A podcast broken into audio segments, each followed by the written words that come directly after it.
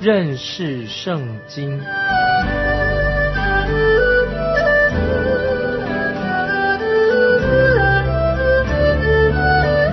认识上帝的话，把上帝的话带到全世界。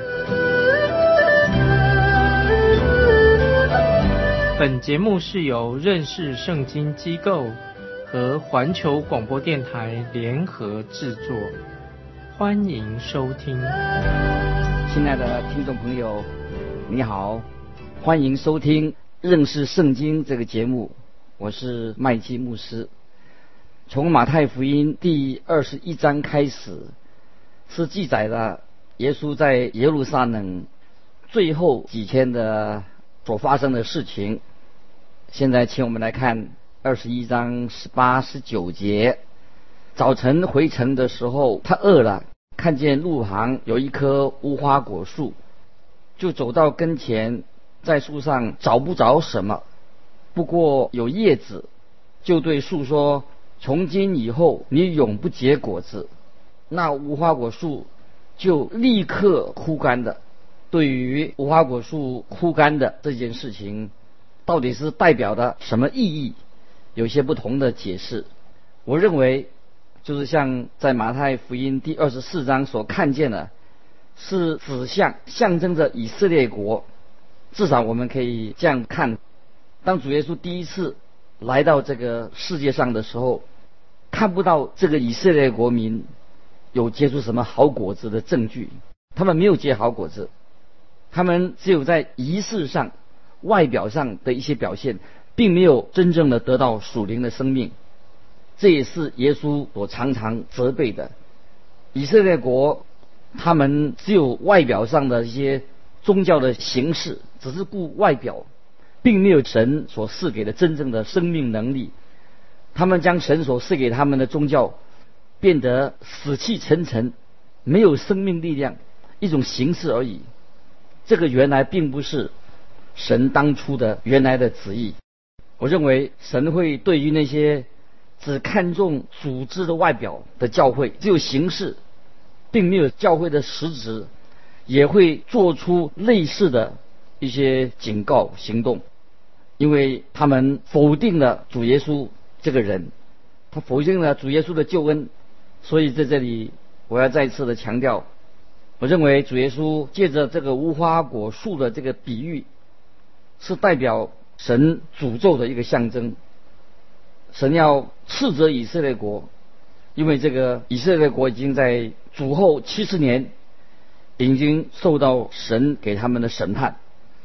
接着我们看二十一章的二十节，门徒看见了。便稀奇说：“无花果树怎么立刻枯干的呢？”对门徒来说，这也是一件很稀奇的事情。接着，耶稣在二十一节，耶稣回答说：“我实在告诉你们，你们若有信心，不疑惑，不但能行无花果树上所行的事，就是对这座山说：‘你挪开此地，投到海底，也必成就。’”你们祷告，无论求什么，只要信，就必得着。主耶稣在这里给门徒上了一个有关于祷告的功课。我们祷告要有信心。门徒看见无花果树被咒诅以后就枯干的事情，他们都很觉得很惊奇。那主耶稣说，他们的问题就是没有信心。如果我们对神有信心，神的确会行出像这样的神迹来。说实在的，我不认为我们的工作啊，就是常常要去咒诅无花果树，或者说对那个山一座大山，把它填啊，就是填海去，丢到海里面去。我自己常常看见许多美丽的山川啊，是很美丽的，看起来很雄伟。我永远觉得这个山看山是在感觉到非常的好，不会很厌倦。每当我看到这些山，美丽的山的时候，我觉得都是一种很好的享受，而且我每次看到这些山的时候，我还会啊，有时山会有变化啊，跟着气候变化，我就会想到诗篇一百二十一篇，诗篇一百二十一篇，诗人这样说过：我要向山举目，我的帮助从何而来？所以我不觉得在这里这个世人是暗示我们啊，我们的帮助是从山来的啊。接下来这个一百二十一篇也说，我的帮助是从造天地的耶和华而来，是从神来的。当然，我不会我们求山来帮助我们，这不可能的啊。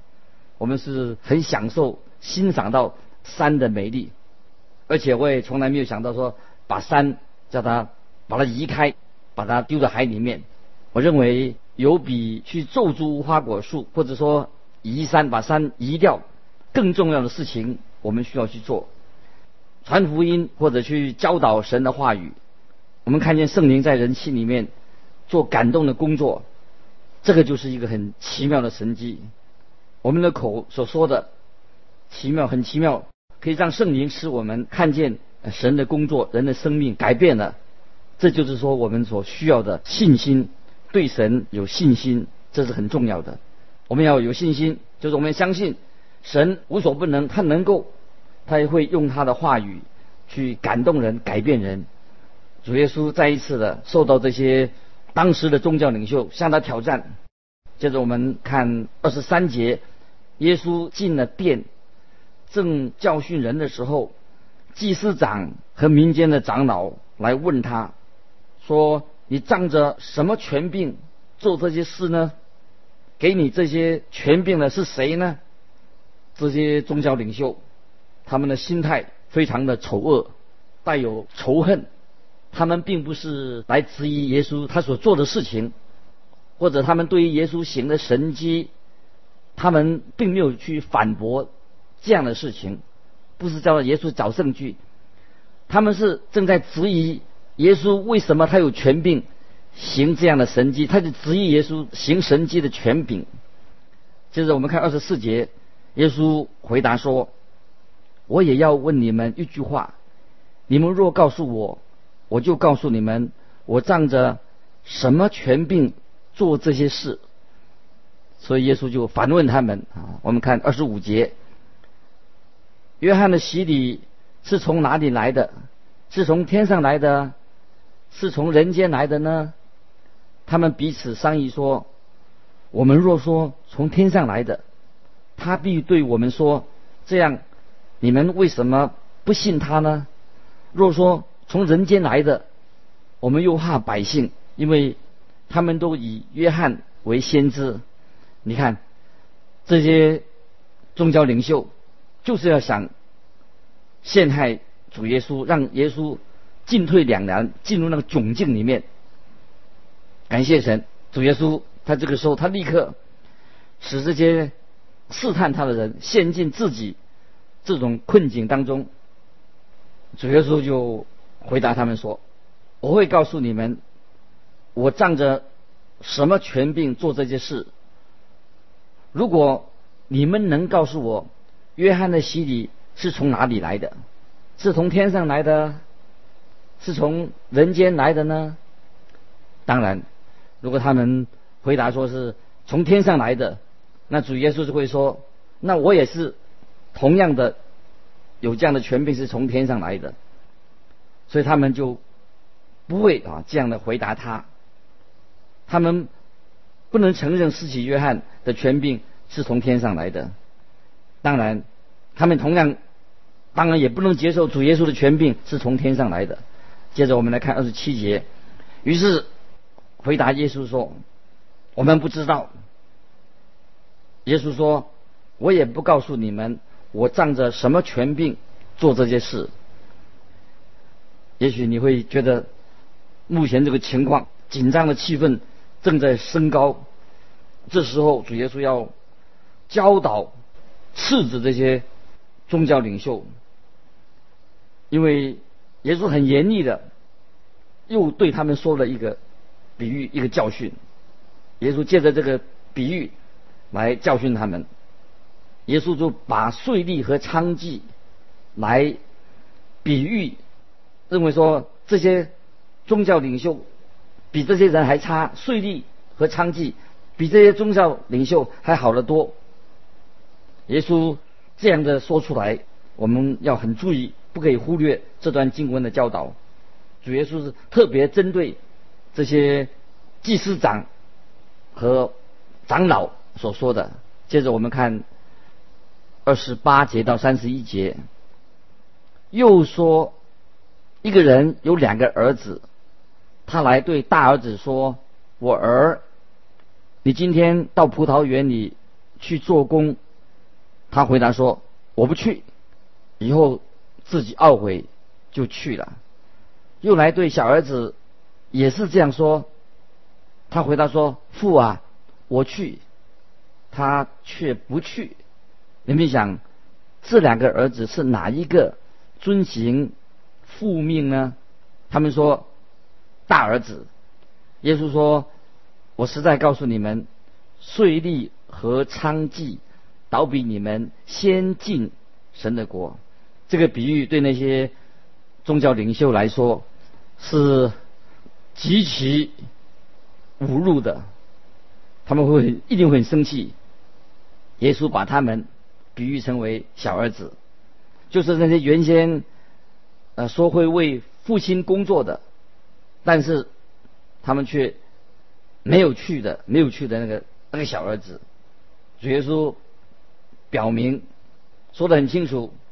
把税吏和娼妓的位置高过地位高过这些所谓的宗教领袖，这个比喻可以应用在我们今天许多人参加的教会，好外表上看起来也很虔诚，他们就以为自己已经是基督徒了，其实不一定，也许他们只是外表上谨守一些宗教仪式，脑袋里面或者同意这些。教导这些教义，但是他们并不是真正的基督徒，除非在我们的生命上有真正的改变，不然的话，我们不会是一个真正的基督徒。生命改变了的证据，有证据才是真正的基督徒。在哥林多后书五章十七节这样说：若有人在基督里，他就是新造的人。旧事已过，都变成新的了。税吏和娼妓，因为他们知道自己的罪孽深重，所以他们就来到主耶稣面前，寻求神的救恩。虽然来的时间比较晚，他们先前有拒绝过神的救恩，但是后来他们悔改了，归向神了，神当然会接纳他们。感谢神，神也是接纳我们。如果我们悔改来到他面前，接着我们看第三十二节，因为约翰遵着义路到你们这里来，你们却不信他；税吏和娼妓倒信他，你们看见了，后来还是不懊悔去信他。当时的宗教领袖，真的是只有徒有宗教外表的行为。内心却是非常的贫乏空洞。当我们一个人真正的接受了主耶稣做救主的时候，并不是说只有在随便去修饰一下就可以了，必须要是一个新造的人，生命更新更新，这是非常重要的。现在这些祭司长、长老。他们是塞住耳朵，不想听，但是主耶稣很快速的在他们塞耳朵之前，不听之前，耶稣又给他们说到另外一个比喻。这个比喻说到一个家族，这个家族是代表天父父神，儿子是指的耶稣基督，园户啊，这里说的有一个园户是指着以色列人。好，现在我们来看。三十三到三十八节，你们再听一个比喻：有个家主栽了一个葡萄园，周围围上篱笆，里面挖了一个压酒池，盖了一座楼，租给园户，就往外国去了。收果子的时候近了，就打发仆人到园户那里去收果子。园户拿住仆人。打了一个，杀了一个，又用石头打死了一个。主人又打发别的仆人去，比先前更多。园户还是照样带他们。后来他打发他的儿子到他那里去，意思是说他们必尊敬我的儿子。不料袁户看见他儿子，就彼此说：“这是承受产业的，来吧，我们杀他，占他的产业。”在主耶稣所说的这个比喻当中，到目前为止，这是一个还非常明确的比喻，也是很清楚的要指谁。主耶稣当然是针对那些宗教领袖，主耶稣给他们一个最后的严重的一个警告。在这个比喻里面，主耶稣说到后来。打发他的儿子到他们那里去，这个儿子当然就是指耶稣基督。主耶稣基督已经站在他们面前，耶稣正给他们讲解这个比喻。那么他们应该如何来对待神的儿子？他们应该怎么做呢？这个时候，耶稣把他们心里的所隐藏的事情，耶稣把他已经。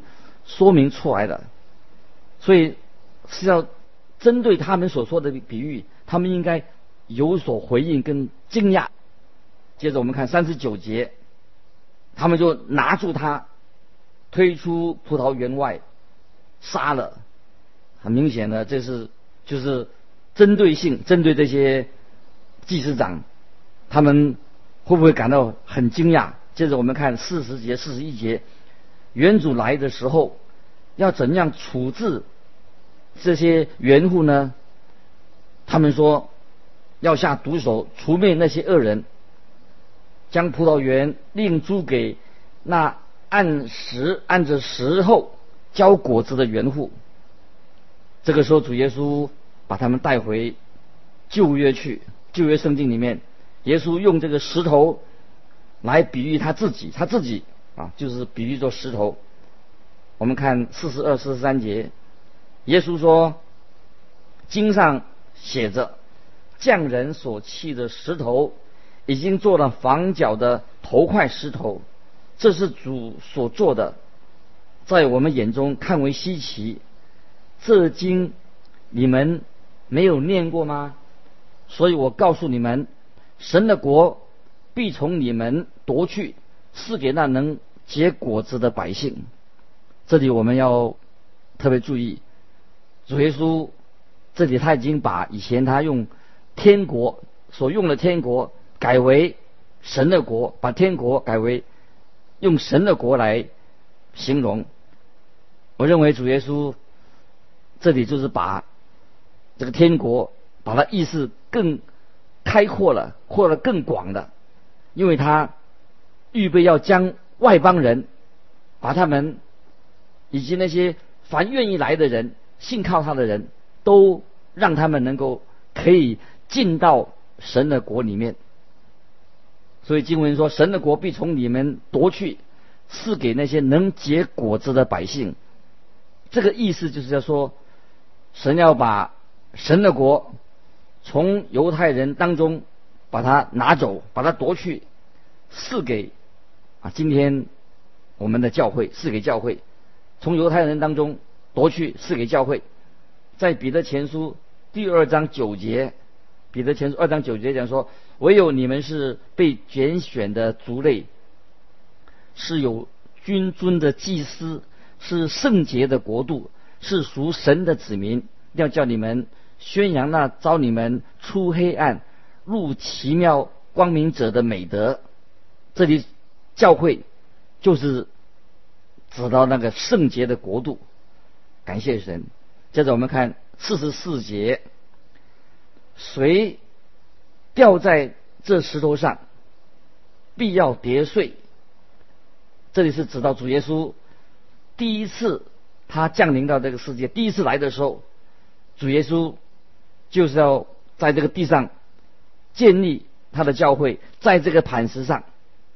哥林多前书第三章，哥林多前三章十一节说：“因为那已经立好的根基就是耶稣基督，此外没有人能立别的根基，掉在这石头上，是指什么呢？指到那些来到主耶稣面前寻求救恩的人，他们信耶稣蒙恩得救了。那么那些拒绝主耶稣的人，不听拒绝神的福音，那么就当审判的时候，他们就会像石头一样被砸的稀烂的人啊，比喻着那些人。这是先知以赛亚书但以理所说的预言，在但以理书第二章，但以理书二章三十四节这些经文啊，那我们可以做参考。这里这样说：你观看，见有一块非人手凿出的石头打在这像半铁半泥的脚上，把脚砸碎。你既看见非人手凿出来的一块石头从山而出，打碎金银铜铁泥，这个就是特别指到主耶稣第二次从天再来的时候，所以我们看见当审判的时候，这些拒绝主耶稣的人会被砸得稀烂，这个是先知。